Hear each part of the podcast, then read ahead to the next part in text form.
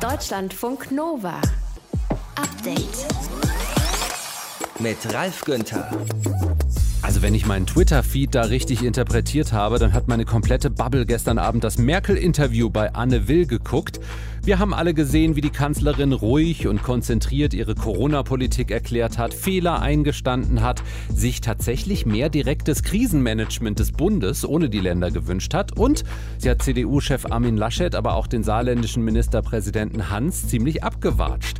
Da gibt es noch viel zu analysieren. Sie hat gestern als Drohkulisse die verfassungsrechtliche Bazooka rausgeholt, mhm. denn ihr Ziel ist es, dass sie in die Geschichtsbücher eingeht als die Kanzlerin, die eben alle Krisen gemanagt hat. Und ich bin mir sehr sicher, dieser Auftritt diente dazu, dass sie jetzt die notwendigen Maßnahmen einleiten will, damit die dritte Welle nicht noch schlimmer wird als ohnehin schon. Und dabei geht es natürlich auch darum, wie ihre Kanzlerschaft enden wird. Wir sprechen mit dem Politologen und Psychologen Moritz Kirchner hier im Deutschlandfunk Nova Update Podcast. Außerdem spannend an diesem Interview, Angela Merkel hat von Ausgangsbeschränkungen gesprochen. Caro Bredendiek aus dem Update-Team hat sich äh, heute mal Studien dazu angeschaut, inwiefern die wirken. Ja, das ist nämlich äh, gar nicht so einfach, das pauschal zu sagen, wie die wirken, weil es ja natürlich oft äh, mehrere Maßnahmen gleichzeitig sind und viele Faktoren da zusammenkommen. Und gleichzeitig ist es eine, natürlich schon eine Freiheitsbeschränkung auch und ähm, ja, vielleicht auch deswegen so umstritten. Das hört ihr hier. Außerdem schalten wir in die USA. Da ist der Prozess im Fall George Floyd gestartet, der bei einem brutalen Polizeigriff mit Knie auf dem Nacken ums Leben gekommen war. Die Infos zum ersten Prozesstag hier bei uns im Update-Podcast vom 29. März 2021. Danke fürs Klicken, Laden und Hören. Deutschlandfunk Nova. Ich werde jetzt nicht tatenlos 14 Tage zusehen und es passiert nichts, was wirklich auch eine Trendumkehr verspricht. Ja, das waren erstaunlich direkte Worte von Bundeskanzlerin Angela Merkel gestern Abend bei Anne Will, inklusive Angriff gegen einige Ministerpräsidentinnen und Präsidenten, die zu lasch mit der Inzidenz momentan umgehen. Dort, wo sie über 100 ist, gibt es keinen Ermessensspielraum. Da steht in unseren Beschlüssen ganz klar drin, zurück zu dem Zustand äh, vor dem 7. März. Also verstößt Armin Laschet gegen den Beschluss, den er mit Ihnen gefasst hat? Es gibt mehrere Bundesländer, die eine sehr äh, weite Interpretation haben und das erfüllt mich nicht mit Freude. Also ja. Er verstößt dagegen. Ja, aber er ist nicht der Einzige. Ja, äh, dieses jedes Bundesland macht nach den Bund-Länder-Treffen danach erstmal, was es will. Ist damit jetzt Schluss oder ist das vielleicht erstmal nur die rein rhetorische Kehrtwende? Wir sprechen drüber mit Moritz Kirchner, Politologe und Psychologe. Guten Abend. Guten Abend. Erstmal deine Einschätzung. War das jetzt ein guter Auftritt von Merkel gestern? Insgesamt war es schon ein guter Auftritt. Also es ging ja im Kern darum, überhaupt die Kontrolle über die Situation für sich zu beanspruchen und zurückzugewinnen und gleichzeitig ihre Richtlinienkompetenz öffentlich zu reklamieren. Das wurde ja auch durchaus äh, in Frage gestellt. Und sie hat aufgezeigt, wo sie hin möchte. Sie will mehr Homeoffice, sie will Notfallschulen und Kitas schließen, sie will eine deutliche Kontaktbeschränkung, sie will die Hausärzte schneller einbeziehen und sie hat eben auch gezeigt, sie ist bereit, jetzt die Verantwortung zu übernehmen und überhaupt den Leuten, die das Gefühl hatten, dass wirklich die Verantwortung durcheinander geht, zu zeigen, sie ist immer noch da und sie wird eben der ganzen Geschichte nicht tatenlos zusehen. Gleichzeitig war der Nachteil, dass sie auf einige doch sehr äh, bohrende Fragen sehr ausweichend geantwortet hat. Die Beispiele, die er eingeblendet hatten, äh, sind Teil dessen. Hm, okay, aber jetzt hat sie auch gesagt, sie will sich das nur noch ein paar Tage anschauen. Wieso greift sie nicht direkt durch? Na, weil sie natürlich schauen möchte, ob diese Strategie, die ja neu ist, dass sie ihre Politik wirklich erklärt, versucht, das Volk als Verbündete zu gewinnen, ähm, weil sie schauen möchte, ob die Ministerpräsidenten und Ministerpräsidenten es nicht von sich aus schon machen. Äh, zweitens weiß sie ja, dass äh, in der derzeitigen Lage, wo die Zahlen so massiv steigen, die Macht des Faktischen auf ihrer Seite ist. Ja, also wir werden ja ganz andere Diskussionen schon in einer Woche wahrscheinlich führen. Und natürlich möchte sie nicht äh, den Leuten unnötig Munition geben, die sagen, der Bund regiert eh schon rein oder die Leute, die sagen, dass der Bund viel zu autoritär regiert. Und damit ist es für sie einfach, sie macht jetzt diese Ansage, um zu hoffen, dass die Ministerpräsidenten und Präsidenten von sich aus eben genau auf diese Politik, die ihr vorschwebt, einschwenken. Hm. Welche Möglichkeiten hat Angela Merkel, sich gegenüber den Bundesländern so richtig durchzusetzen? Naja, also der Verfassungsrechtler Christoph Möllers, der hat ja klar gesagt, die Kanzlerin braucht eigentlich die Ministerpräsidenten gar nicht. Und ich möchte auch daran erinnern, dass die Ministerpräsidentenkonferenz eigentlich als Institution gar nicht vorgesehen ist. Und im Grundgesetz, äh, Artikel 37 Absatz 1 heißt es, wenn ein Land die ihm nach dem Grundgesetz oder einem anderen Bundesgesetz und das für das Infektionsschutzgesetz obliegende Bundespflichten nicht erfüllt, kann die Bundesregierung mit Zustimmung des Bundesrates die notwendigen Maßnahmen treffen, um das Land im Wege des Bundeszwanges zur Erfüllung seiner Pflichten anzuhalten. Mhm. Das heißt, darauf kann sie entsprechend gehen in Kombination mit Artikel 31, der sagt, Bundes, also Grundgesetz, Bundesrecht bricht Landesrecht. Das heißt, sie kann über den Bundestag und Bundesrat sich die Kompetenzen geben lassen. Aber aus meiner Sicht will sie diese Drohkulisse aufmachen. Wenn ihr es nicht hinkriegt, dann übernehme ich, um dafür zu sorgen, dass die Ministerpräsidenten entsprechend den Kurs einschlagen. Ich denke, sie hat den Weg über Anne Will gewählt, weil sie gemerkt hat, innerhalb der Beratung der Ministerpräsidentenkonferenz hat sie das nicht durchsetzen können. Aber was passiert da jetzt gerade? Also zittern die Ministerpräsidentinnen und Präsidenten jetzt und sagen, ah, vielleicht äh, gehen wir dann doch mal so ein bisschen mit in die Richtung. Söder hat ja gestern Abend in den Tagesthemen schon gesagt, ja, wenn die Kanzlerin äh, eine Vorgabe machen will aus dem Bund, ich gehe da mit, ich bin da dabei, das ist schon okay so. Andere Bundesländer sind da eher anti. Also glaubst du, das ist erfolgsversprechend, was sie da gerade macht? Ich denke schon. Also äh, zum einen, es war erwartbar, dass sowohl Armin Laschet als auch Tobias Hans sich heute gewehrt haben. Die beiden sind ja gestern auch wirklich explizit angesprochen worden. Und ähm, sie hat ja an der Stelle einfach ganz klar gesagt, okay, diese Maßnahmen sind eben notwendig. Und wenn jetzt die Zahlen weiter steigen, dann ist es ja so, dass sie damit die Verantwortung faktisch bei den Ministerpräsidenten gegeben hat. Und diese dann alleine zu tragen, das ist natürlich das, was die Leute nicht wollen. Und äh, was sie gemacht hat, das muss man einfach sagen. Sie hat gestern als Drohkulisse die verfassungsrechtliche Bazooka rausgeholt Denn ihr Ziel ist es, dass sie in die Geschichtsbücher eingeht als die Kanzlerin, die eben alle Krisen gemanagt hat. Und ich bin mir sehr sicher, dieser Auftritt diente dazu, dass sie jetzt die notwendigen Maßnahmen einleiten will, damit die dritte Welle nicht noch schlimmer wird als ohnehin schon. Und dabei geht es natürlich auch darum, wie ihre Kanzlerschaft enden wird. Wir sprechen hier in Deutschlandfunk Nova über das Merkel-Interview bei Anne Will. Mit Politologe Moritz Kirchner haben wir das gerade gemacht. Deutschlandfunk Nova. Update. 134. Das ist der aktuelle Inzidenzwert für Deutschland. Anfang März war der noch halb so groß, als Merkel und die Länderchefs und Chefinnen meinten, erste Lockerungen ankündigen zu müssen. Jetzt haben wir 134. Sieht nicht gut aus, so viel steht fest.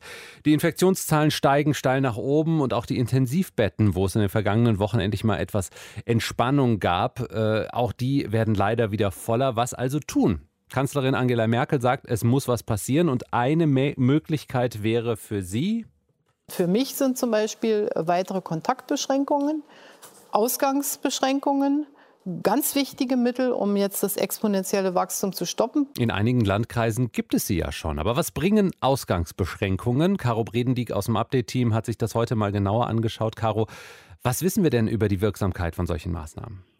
Ja, also ich glaube, das größte Problem äh, beim Versuch, diese Frage zu beantworten, ist, dass es ja kein Land oder kein Ort gibt, der nur Ausgangsbeschränkungen erlassen hat und sonst keine anderen Maßnahmen, sondern es gelten ja zum Beispiel Kontaktbeschränkungen, äh, Restaurants sind zu und dann muss man auch noch zum Beispiel zwischen 19 Uhr abends und 5 Uhr morgens drin bleiben, wenn man jetzt gerade nicht zur Arbeit muss oder so.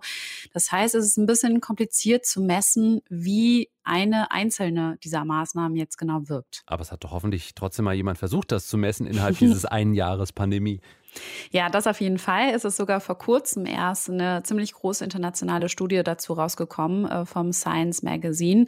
Die äh, WissenschaftlerInnen äh, haben sich den Zeitraum Januar bis Mai 2020 angeschaut in 41 Ländern, darunter Deutschland zum Beispiel, aber auch Singapur, Großbritannien, Marokko oder Südafrika.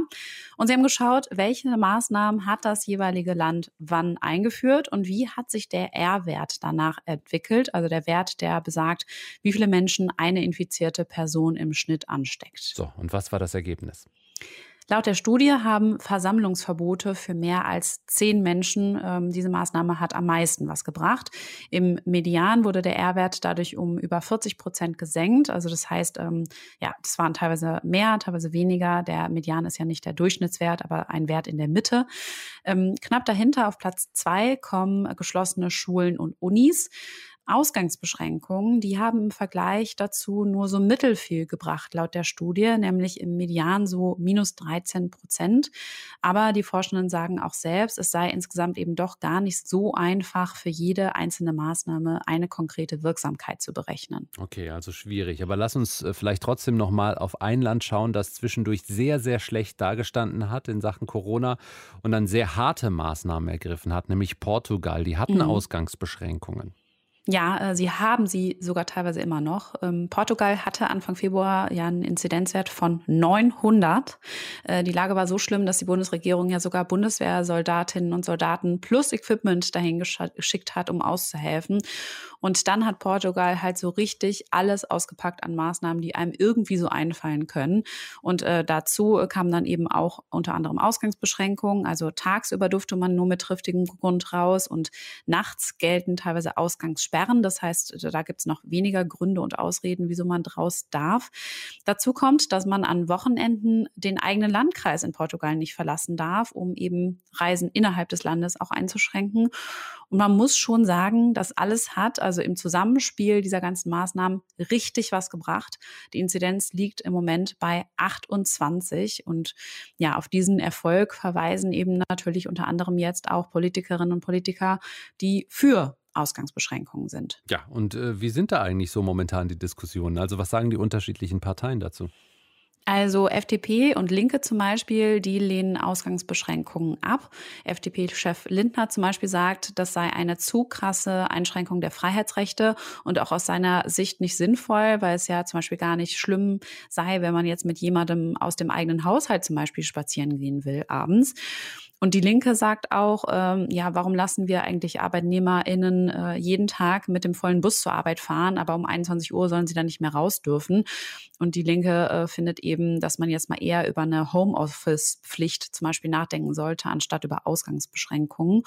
Und äh, Tübingens grüner Oberbürgermeister Boris Palmer dagegen sagt, also bei ihm in der Stadt äh, gäbe es nachts ständig auf den Wiesen Partys von großen Gruppen ohne Abstand, ohne Maske. Und er findet, warum nicht mal Ausgangsbeschränkungen probieren dagegen. Dagegen könnte man aber auch argumentieren, Treffen von großen Gruppen sind ja eigentlich momentan auch verboten. Wenn Leute das trotzdem machen, was würde dann eine Ausgangsbeschränkung äh, verbessern? Ja, das stimmt. Und das ist eben auch das Entscheidende. Irgendwo braucht man halt für alle Maßnahmen eine gewisse Akzeptanz. Der Wissenschaftsjournalist Volkert Wildermuth zum Beispiel, der sagt, auf einer rein psychischen Ebene könnten Ausgangsbeschränkungen dann aber wiederum schon auch einen Effekt haben. Also eine Einschränkung wie die nächtliche Ausgangssperre verhindert nicht nur, dass man nachts rausgeht, die zeigt auch, es ist ernst und das beeinflusst das Verhalten generell. Ja, also dass ich quasi denke, okay, also ich bin ne, schon voll gewöhnt an diese ganzen Maßnahmen und was alles zu hat und irgendwie nutzt sich das vielleicht gefühlt auch etwas ab. Aber wenn ich dann höre, äh, irgendwie, huch, bei mir in der Stadt gibt es jetzt Ausgangsbeschränkungen, könnte ich das vielleicht alles doch wieder ernster nehmen. Kanzlerin Merkel ist unzufrieden damit, wie es mit den Infektionszahlen gerade läuft bei uns, hält Ausgangsbeschränkungen für den richtigen Weg. Was wir über deren Wirkung wissen und welche Erfahrungen auch andere Länder gemacht haben, die Infos hatte Caro Bredendieck für euch. Deutschlandfunk Nova. Update. Minuten nach sieben. Der Suezkanal ist wieder frei und es können wieder Schiffe durchfahren. Die Ever Given, die hatte sich ja verkeilt. Riesiges Containerschiff mit tausenden Containern Schiff. Und mit viel WD-40 Schmierstoff vorne und hinten haben es die Bergungsteams geschafft, diesen Frachter wieder freizukriegen. Nein, Quatsch. Wie haben sie es denn geschafft? Ines Gruno aus äh, der Deutschlandfunk Nova Nachrichtenredaktion.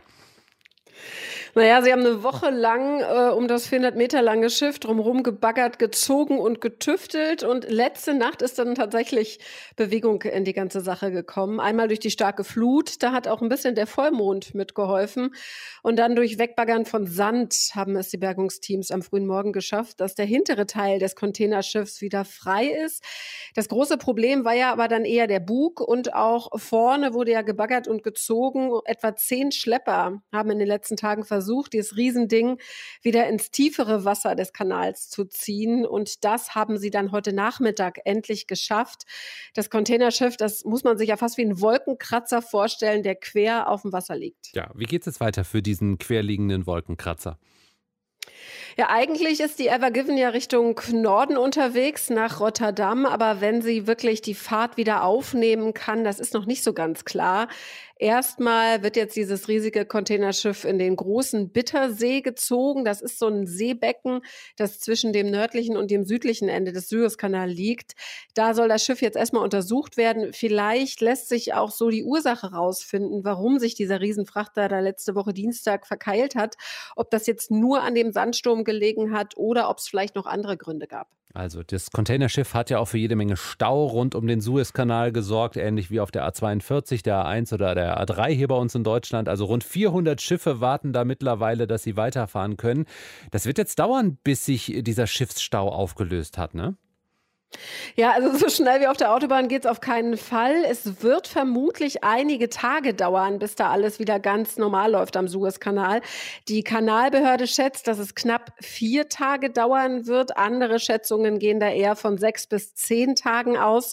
Die Kanalbehörde sagt jetzt zwar, dass sich wieder rund um die Uhr Schiffe durch den Kanal bewegen können, aber mehr als 400 Schiffe, die da warten und sich jetzt auch erstmal sortieren müssen. Das wird alles dauern, aber natürlich wollen auch alle, dass es vorwärts geht und die Container jetzt alle schnell ihr Ziel erreichen und es keine weiteren Lieferverzögerungen geben wird.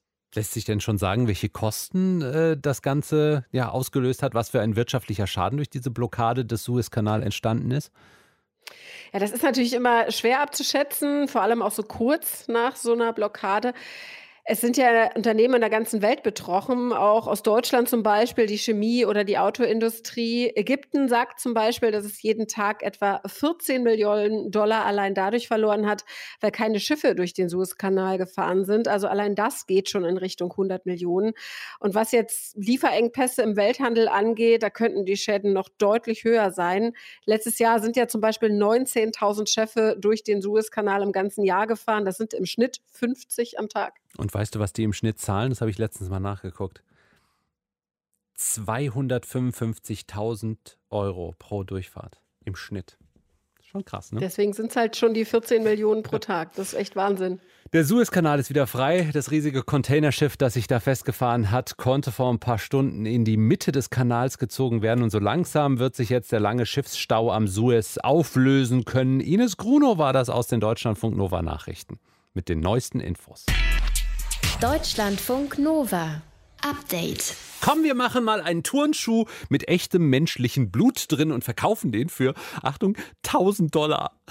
Sneaker, das wisst ihr, die werden ja schon länger ziemlich gehypt. Vor allem besondere Modelle, die limitiert sind, von denen es nicht so viele gibt. Und die werden dann zum Teil für mehrere tausend Euro pro Paar verkauft. Rapper und Sänger Lil Nas X hat jetzt einen Sneaker auf den Markt gebracht, in dem sich angeblich pro Schuh ein Tropfen menschliches Blut befindet. Diese Schuhe heißen Satan Shoes, also Satan-Schuhe und sind auch insgesamt, wie der Name schon sagt, ziemlich satanistisch aufgezogen. Ist das jetzt der neueste Shit in der Sneaker-Szene oder nur eine geschickte Marketingmaßnahme von Lil Nas X, damit wir so wie jetzt gerade über ihn und seine Musik sprechen. Deutscherfunk Nova Reporter Johannes Döbbelt hat bei Sneaker Freaks nachgefragt.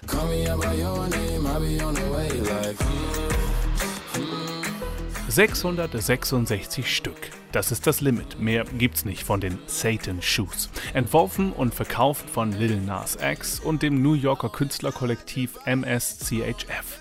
Und damit das mit dem Satan auch jeder versteht, ist das Design ziemlich eindeutig. Die Schuhe sind schwarz und rot, über den Schnürsenkeln baumelt ein bronzefarbenes Pentagramm und in der Sohle schwappt beim Laufen eine rote Flüssigkeit hin und her. In dieser Flüssigkeit ist angeblich pro Schuh ein Tropfen echtes Menschenblut.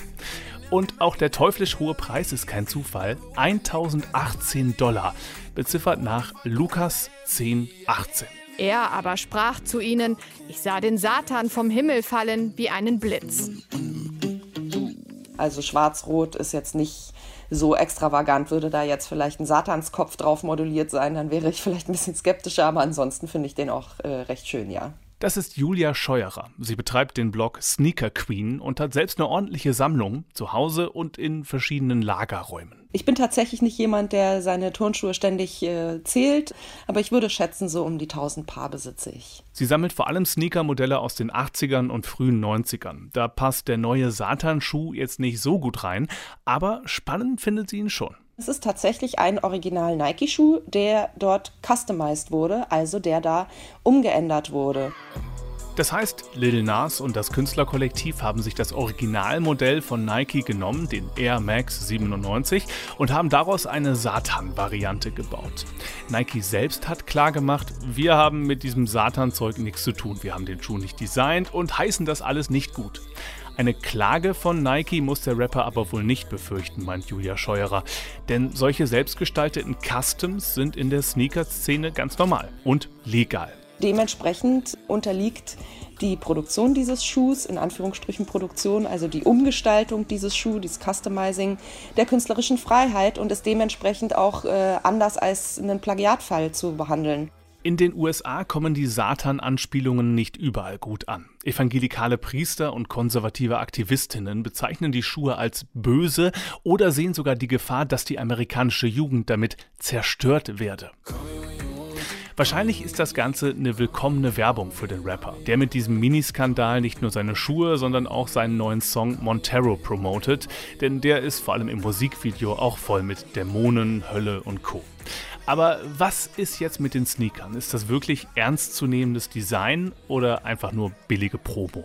Also es ist schon Promotion irgendwo, aber es steckt halt was dahinter. Das ist Philipp Kassel, 27 Jahre alt. Er hat einen eigenen Online-Shop für limitierte Sneaker-Modelle und arbeitet inzwischen auch als Gutachter vor Gericht, um zum Beispiel einzuschätzen, ob bestimmte Sneakerpaare echt sind oder ein Plagiat. Philipp Kassel findet das Design der Satanschuhe ziemlich gut gemacht und glaubt, dass der Wiederverkaufswert noch ordentlich steigen wird. Denn das Künstlerkollektiv aus New York hatte schon mal einen ähnlichen Schuh auf dem Markt. Die machen das halt auf einem sehr, sehr hohen Level.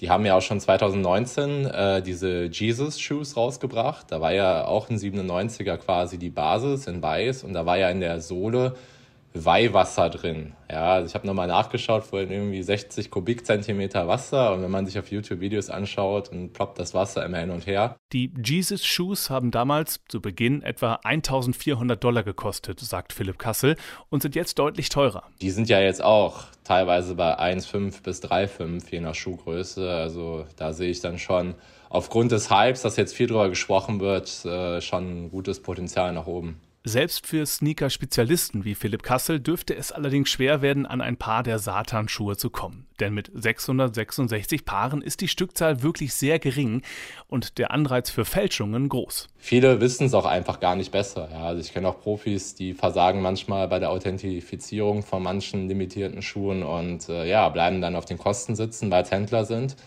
Aber bei Privatleuten ist das ganze Thema natürlich nochmal heikler, weil der eine wird natürlich sagen, nee, ich habe den Originalen geschickt, der andere sagt, aber das ist eine Fälschung und dann hast du ja schon die Problematik. Also vielleicht besser nicht das Risiko eingehen. Wer unbedingt Schuhe oder Klamotten in Satan-Optik haben will, findet die schließlich viel billiger, auch in jedem guten Black Metal Shop.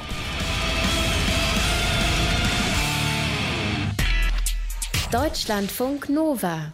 Update. Justice. Gerechtigkeit, sagt dieser Mann am George Floyd Platz in Minneapolis. Justice, that's what I expect. Justice for him and everybody else. Ich erwarte Gerechtigkeit für ihn und alle anderen. Ja, dieser Platz ist da, wo der Afroamerikaner George Floyd am 25. Mai vergangenen Jahres ums Leben gekommen ist, während ein Polizist mehrere Minuten auf seinem Nacken gekniet hatte.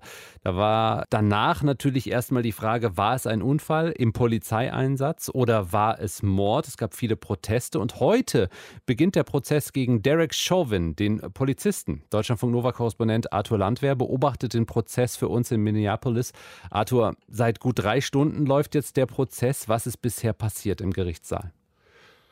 Ja, wir haben zunächst einmal die Eingangsstatements gesehen, sowohl der Staatsanwaltschaft als auch der Verteidigung. Und derzeit ist die erste Zeugin schon seit langem jetzt im Zeugenstand. Das ist eine junge Frau, die in der Notrufzentrale der Polizei gearbeitet hat und über die die gesamte Kommunikation gelaufen ist zwischen Polizei und auch den Kranken, den Krankenwagen in, während dieses Vorfalls am 25. Mai des vergangenen Jahres.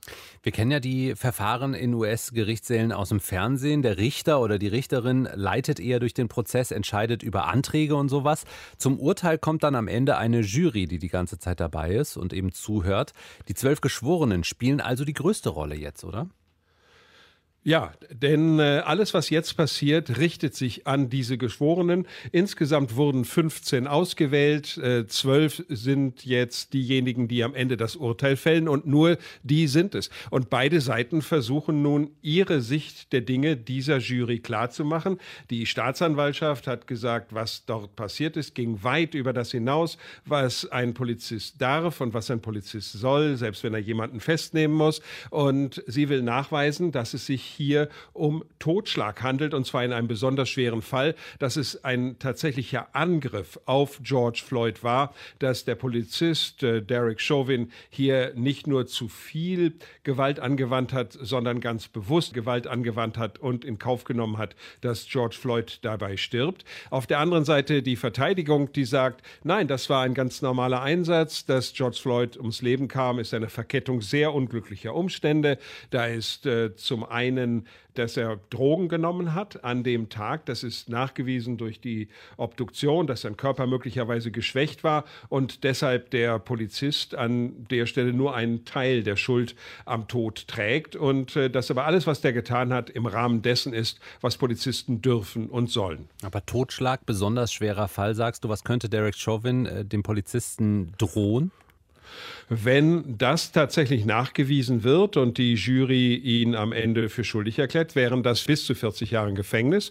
Es gibt noch ein, zwei andere Anklagen, die sind weniger äh, ja, die sind weniger hoch und groß. Da geht es um 10 und 25 Jahre Gefängnis. Also wenn es zu einem Schuldspruch kommt, dann wird Derek Chauvin auf jeden Fall eine ganze Weile im Gefängnis sein. Das heißt, es gibt harte Sicherheitsvorkehrungen in Minneapolis rund um die Prozesstage. Was bekommt man in der Stadt von diesem Prozess mit?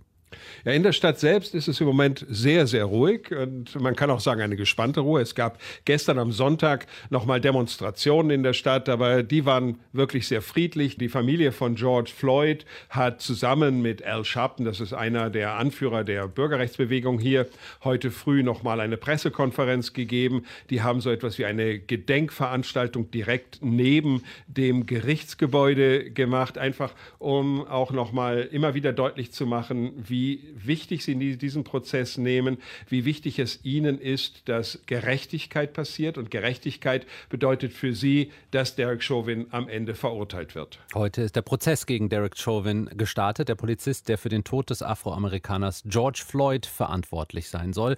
Er steht in Minneapolis vor Gericht. Deutschlandfunk Nova. Update. Was war denn da los gestern Abend beim WM-Qualifikationsfußballspiel der Schweiz gegen Litauen? Einem Torhüter kam ein Tor nicht ganz korrekt vor. Es wurde nachgemessen und tatsächlich, es war um Zentimeter zu hoch und musste ausgetauscht werden. Spielverzögerung 15 Minuten. Gewonnen hat übrigens die Schweiz mit 1 zu 0. Aber wie das Tor Fauxpas passieren konnte und was die Traummaße eines Fußballtors überhaupt sind, darüber sprechen wir im Deutschlandfunk Nova Update mit Maximilian Rieger aus der Sportredaktion. Guten Abend. Guten Abend. 90, 60, 90, 16 zu 9, 65 Zoll. Was sind die Traummaße des Fußballtors? Ja, die sind äh, ganz genau festgelegt. 7,32 Meter breit ist ein Fußballtor, so wie wir es bei den äh, Profis sehen, und 2,44 Meter hoch. Und das war ja dann gestern auch das Problem. Es waren halt nicht 2,44, sondern anscheinend 2,50. Also nicht so viel, aber dann doch entscheidende Zentimeter zu hoch. Ähm, und das sind die, die Traummaße. Und ähm, das hört sich jetzt natürlich relativ unrund an. Also wie kommt es äh, 7,32 und 2,44?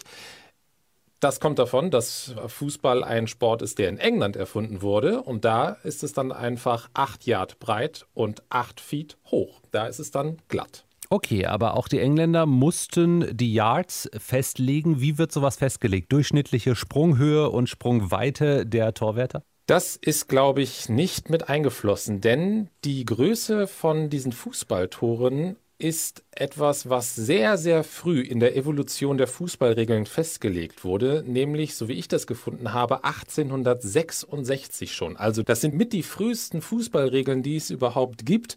Das ist ja ein Sport, der äh, sehr nah verwandt ist mit dem Rugby. Deswegen hat es da zuerst eine Endzone gegeben.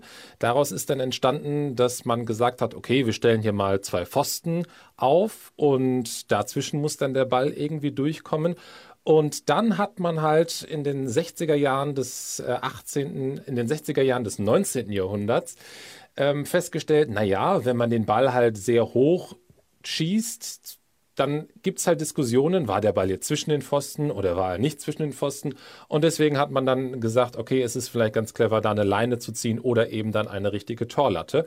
Und in dieser Zeit sind halt die 8 Yard und die 8 Feet entstanden und die haben es auch bis heute geschafft, in diesen Regeln so genau festzubleiben, obwohl wir als Menschheit in der Zwischenzeit gewachsen sind, obwohl wir weiter und äh, höher springen können. Daran hat sich nichts geändert. Und äh, wie kann es da passieren, dass ein Tor dann doch mal unterschiedlich hoch sein kann? Also das war gestern wohl tatsächlich der Fall, dass das während des Aufwärmens passiert ist, weil die Tore wurden vor dem Aufwärmen auch gemessen und da waren es halt 2,44 auf beiden Seiten. Und dann muss durch die vielen Torschüsse beim Aufwärmen, muss eben dieser Pfosten kaputt gegangen sein. Der wird dann ja in eine äh, Bodenverankerung äh, hineingeschoben und offensichtlich muss da entweder es muss irgendwas rausgesprungen sein ähm, oder es hat sich irgendetwas verbogen und das hat sich nach oben gezogen. Auf jeden Fall ist dann halt, und es war ja auch nur auf der einen Seite, ist dann dieser eine Pfosten nicht richtig verankert gewesen, hat sich nach oben gezogen, was auch immer, wurde rausgedrückt. Er ist dann halt nach oben weggedrückt worden. Das passiert jetzt relativ selten. Das passiert halt. Also irgendwann geht halt auch mal so ein Pfosten kaputt. Das ist jetzt gerade bei einem Länderspiel, wo es sehr öffentlich wirksam kaputt geht, ist natürlich ein bisschen peinlich für die Schweizer. Aber sie hatten ja zum Glück noch ein zweites Tor nebenan stehen und dann ging es ja weiter. Ein Tor ist ein Tor ist ein Tor und hat eine ganz spezielle Größe und die darf natürlich nicht unter- oder überschritten werden.